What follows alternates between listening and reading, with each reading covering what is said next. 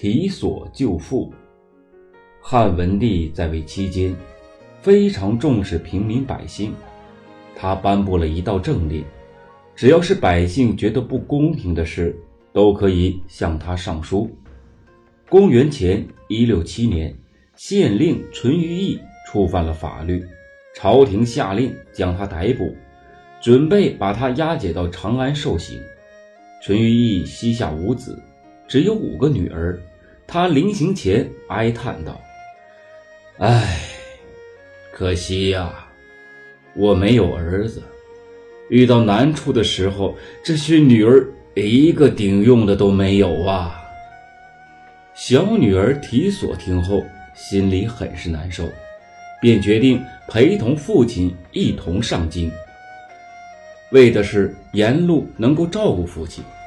到了长安之后，提索看到汉文帝的政令，便决定一试。他给汉文帝写了一封信，并亲自送到皇宫，请求侍卫官交给皇帝。提索是这样写的：“我叫提索，是县令淳于意的小女儿。我的父亲为官非常的清廉公正，百姓们都非常的称赞他。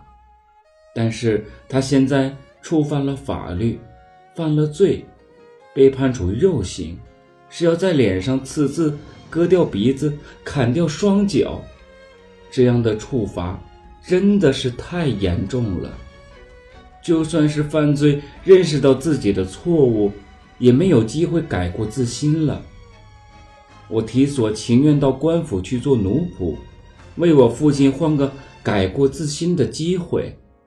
另外，我还希望陛下您能减轻刑罚，能够给所有的罪犯改过自新的机会。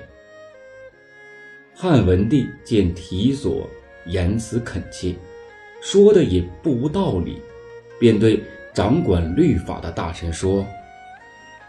是以严刑，目的是给人以惩戒，避免他们再做出什么不轨之事。可是现在的肉刑的确是过于严厉残酷了，根本没有给人改过自新的机会，所以呀，应该修改修改。御史大夫冯敬和丞相张苍经过商议。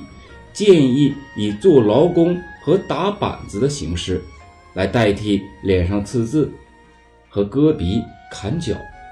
汉文帝认为如此很是恰当，便同意了这个建议。肉刑就这样成为一个小姑娘。肉刑便是由于这样的一个小姑娘改变了提索的一番作为。不仅挽救了父亲，而且减轻了所有罪犯的痛苦。后来汉景帝登基，他又对于刑法做了进一步的改革，板子要做的又薄又窄，打板子不能打在身体的其他地方，只能打屁股，而且打板子的整个过程只能由一个人执行，其中不许换人。如此，肉刑虽然依旧存在。但是也留给犯人改过自新的机会，还是有一定积极的作用的。